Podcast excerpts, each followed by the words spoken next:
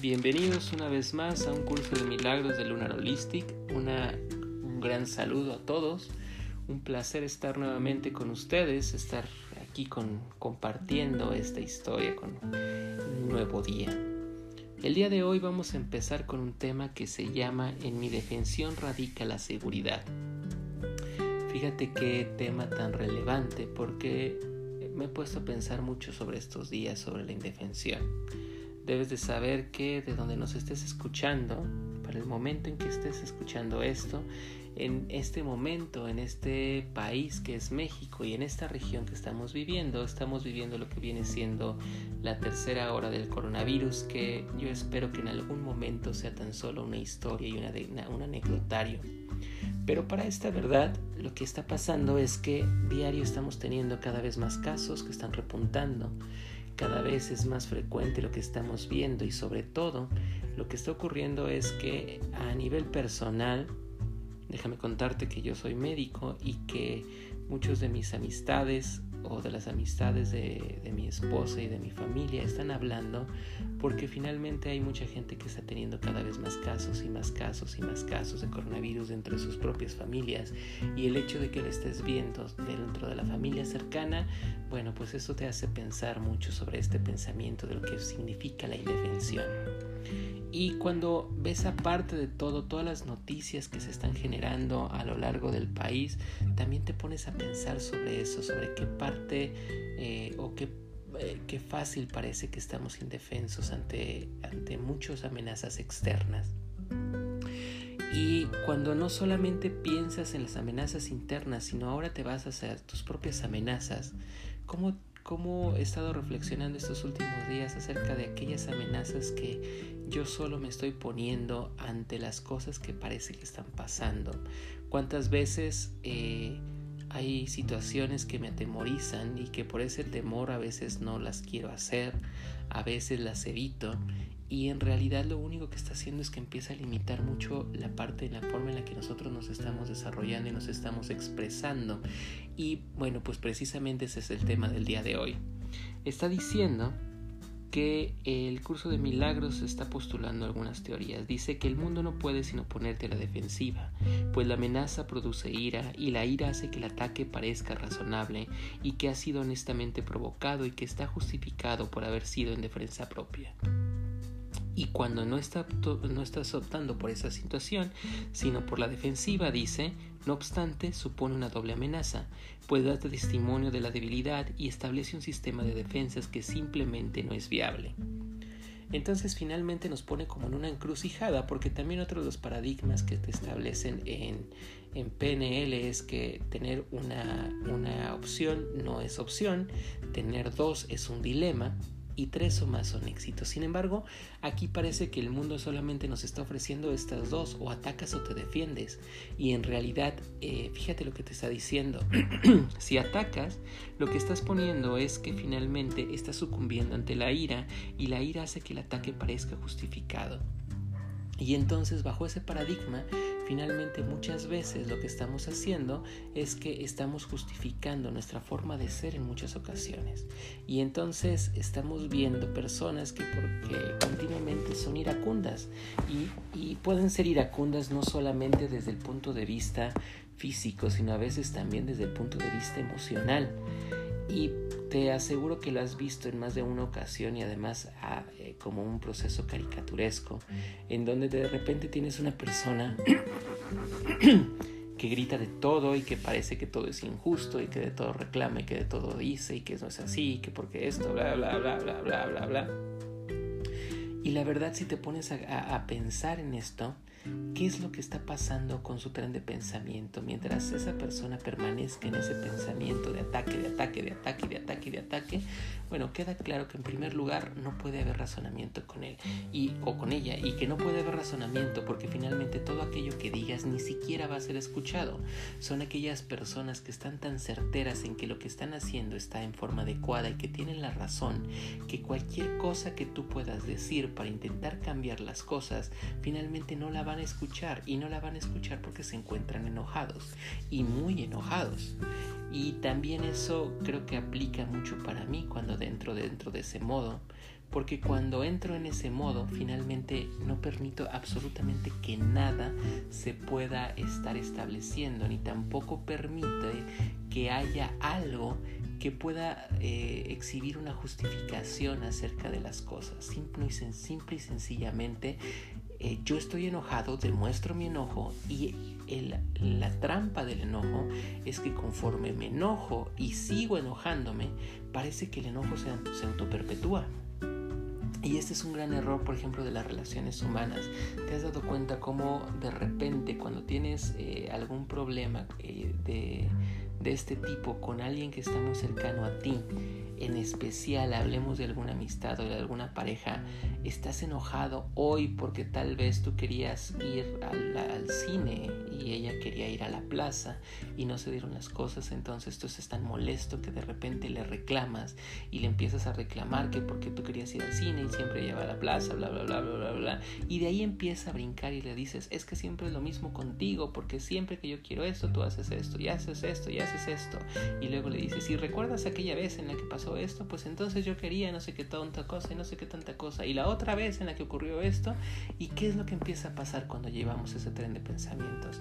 Cada vez sacamos más pensamientos y otro y otro y otro y otro y finalmente hacemos una gran maraña en la cual estamos reclame y reclame y reclame y reclame y a veces reclamamos situaciones que hasta vienen desde años pasados y que en este momento están generando todo el caos y todo el conflicto para el día de hoy eso que puede estar pasando y eso que ocurre finalmente nos lleva a una situación en la que no tenemos ninguna ganancia creamos más problemas de donde no estaban existiendo y estamos reviviendo situaciones del pasado que ni siquiera tienen que estar reviviendo. ¿Y por qué lo hacemos? Porque en ese momento de coraje lo único que estamos alimentando es el coraje y lo alimentamos cada vez con más cosas que tenemos guardadas cuando debimos de haberlas resuelto o cuando podemos resolverlas de una forma mejor.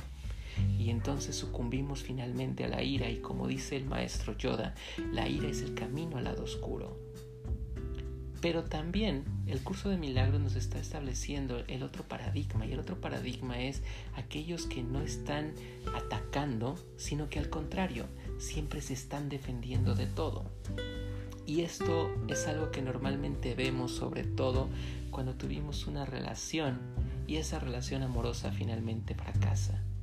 Cuando esa relación finalmente fracasa, lo que nosotros empezamos a hacer es que como no queremos volver a ser dañados, y fíjate lo que estoy diciendo, no queremos volver a ser dañados, finalmente empezamos a subir nuestras defensas. Y al momento que subimos nuestras defensas, bueno, pues entonces lo que empezamos a hacer es que empezamos a tener cada vez más y más justificaciones para que la persona no me vaya a lesionar.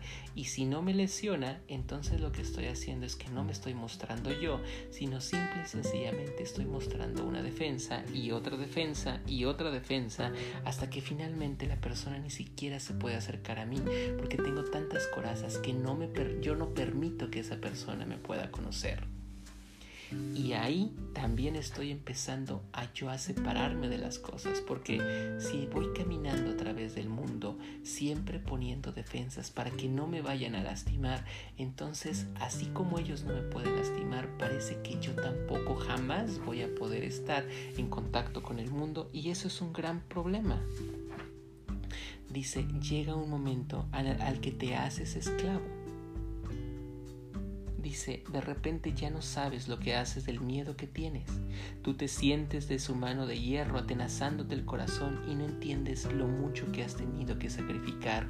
No te das cuenta de cómo has saboteado la santa paz de Dios con tu actitud defensiva.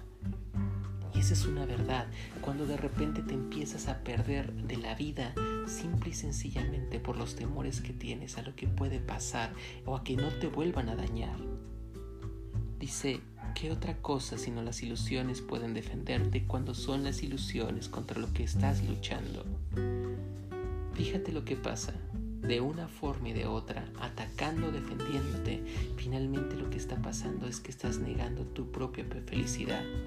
Una, cuando estás atacando, porque no permites que nadie se te acerque, porque es más fácil destruir que permitir que se acerquen a ti y la otra cuando te defiendes, cuando es más fácil alejar a los otros que permitir que estén cerca de ti.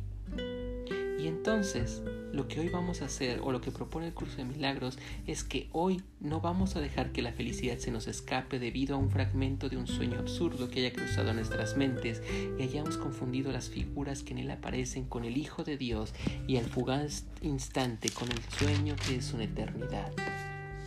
¿Qué es lo que está diciendo el curso de milagros el día de hoy? ¿Qué es lo que quiere el curso de milagros el día de hoy? Lo que quiere el curso de milagros es que solamente por un instante recuerdes algo. Y es que tengas dos imágenes en tu cabeza. La primera el agradecimiento. Agradece por lo que se te está presentando frente a ti.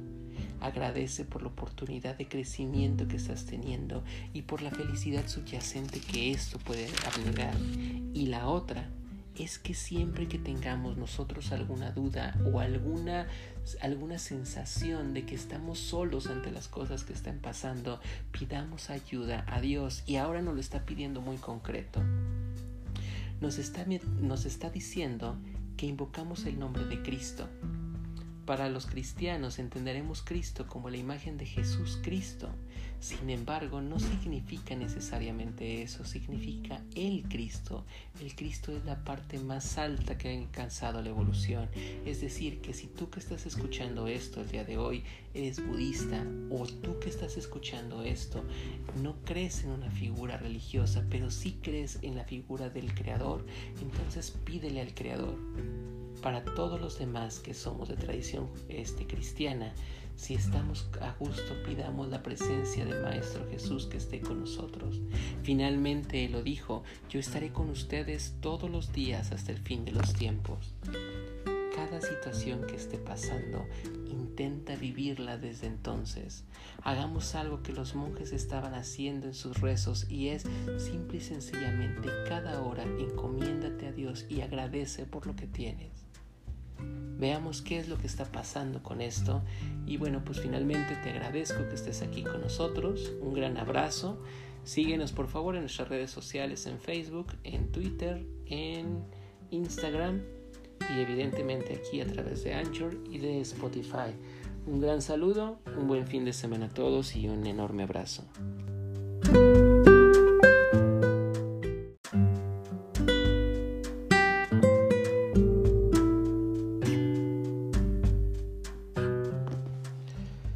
En mi indefensión radica mi seguridad. Tú que sientes amenazado por este mundo cambiante, por sus cambios de fortuna y amargas ironías, por sus fugaces relaciones y por todos los regalos que únicamente te presta para más tarde arrebatártelos, presta mucha atención en lo que te quite decimos.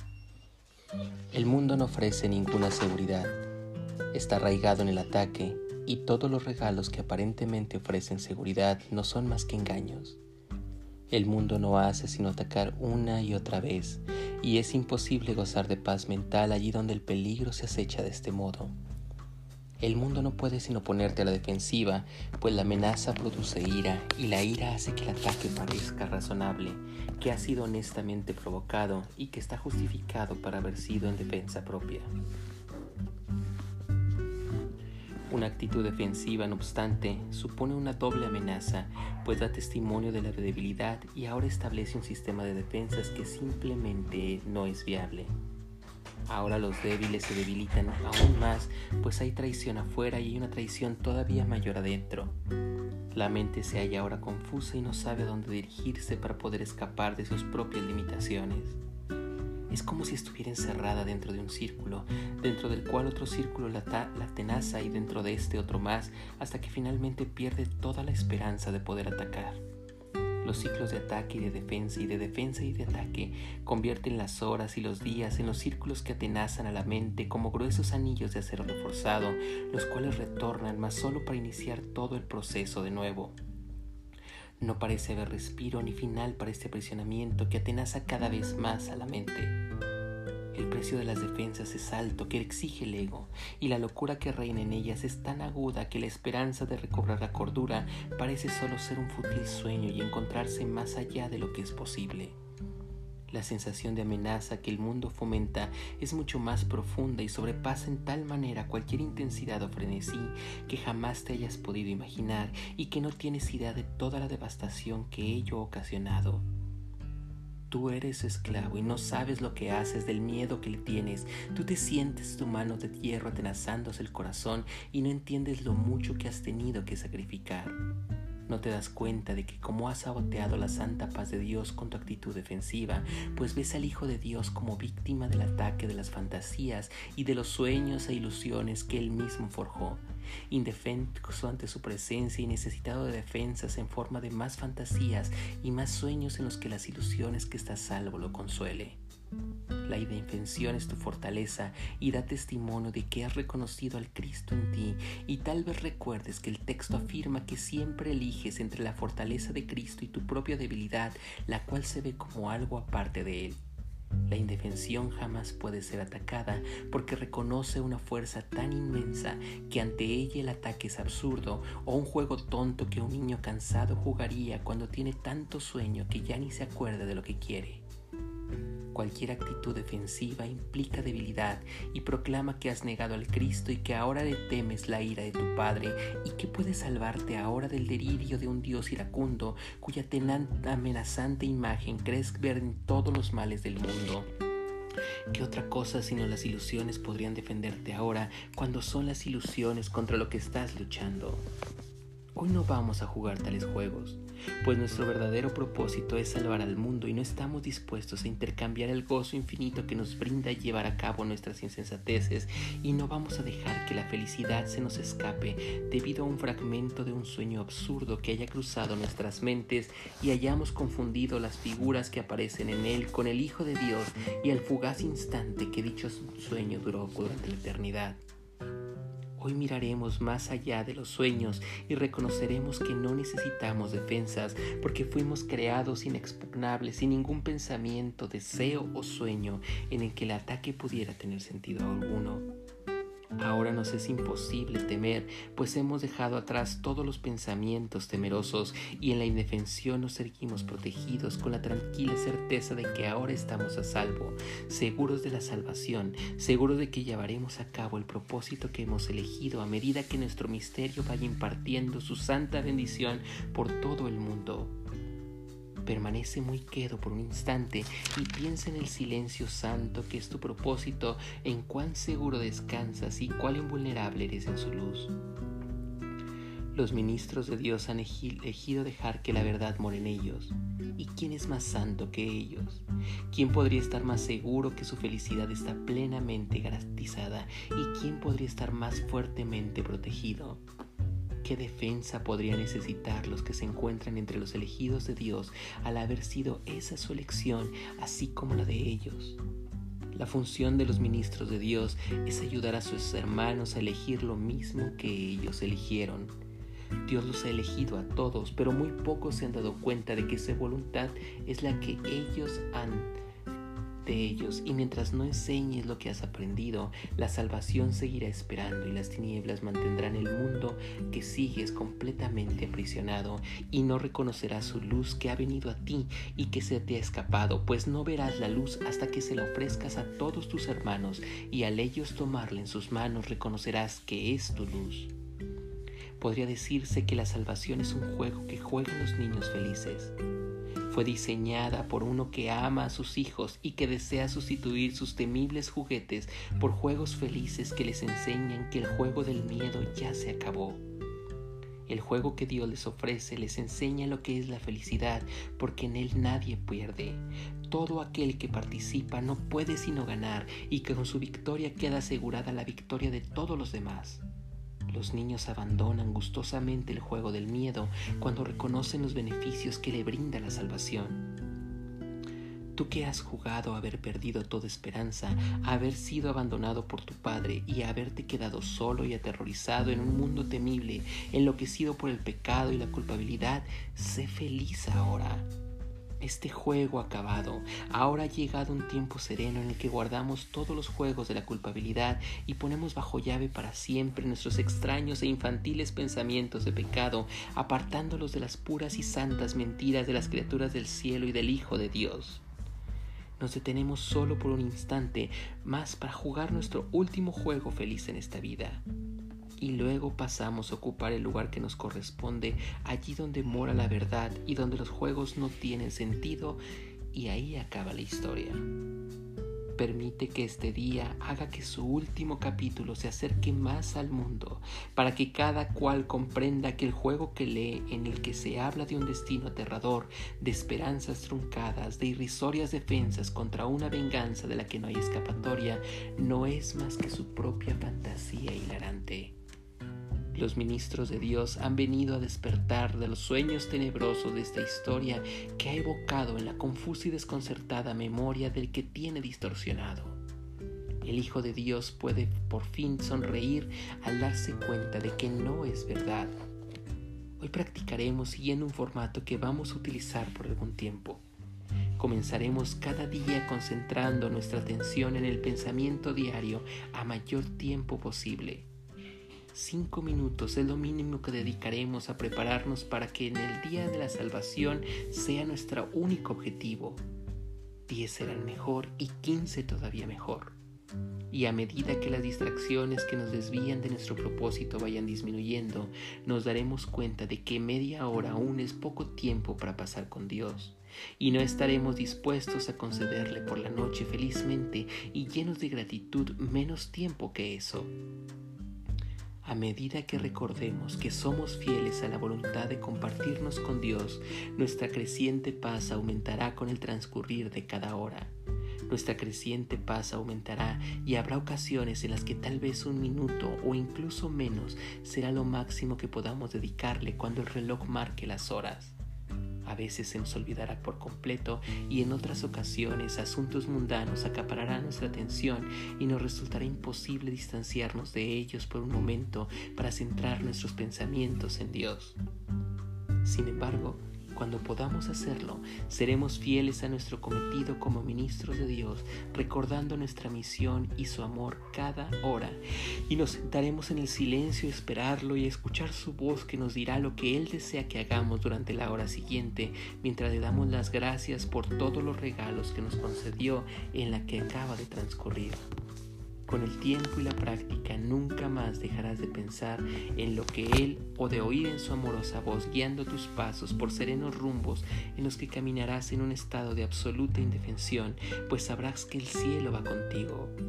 No permitas que tu mente se aparte de Él un solo instante, aun cuando tu tiempo transcurra ofreciéndole la salvación al mundo.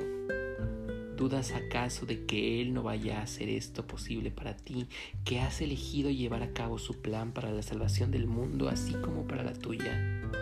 Nuestro tema de hoy es la indefensión y nos revestiremos de ella mientras nos preparamos para afrontar el día. Nos alcanzaremos, alcanzaremos frentes en Cristo y dejaremos que nuestra debilidad desaparezca al recordar que su fortaleza mora en nosotros y a lo largo del día nos recordaremos a nosotros mismos que Él permanece a nuestro lado y que nuestra debilidad nunca carece de su fortaleza. Invocaremos su fortaleza cada vez que sintamos que la amenaza de nuestra defensa socava nuestra certeza de propósito. Nos detendremos un momento al oírle decir, aquí estoy. Tu práctica empezará a adquirir ahora la vehemencia del amor para ayudarte a evitar que tu mente se desvíe con su propósito. No tengas miedo ni timidez y no hay duda de que alcanzarás tu objetivo final. Los ministros de Dios jamás pueden fracasar, pues el amor, la fortaleza y la paz que irradia desde ellos a todos sus hermanos preceden de Él, y esos son los dones que Él te ha dado.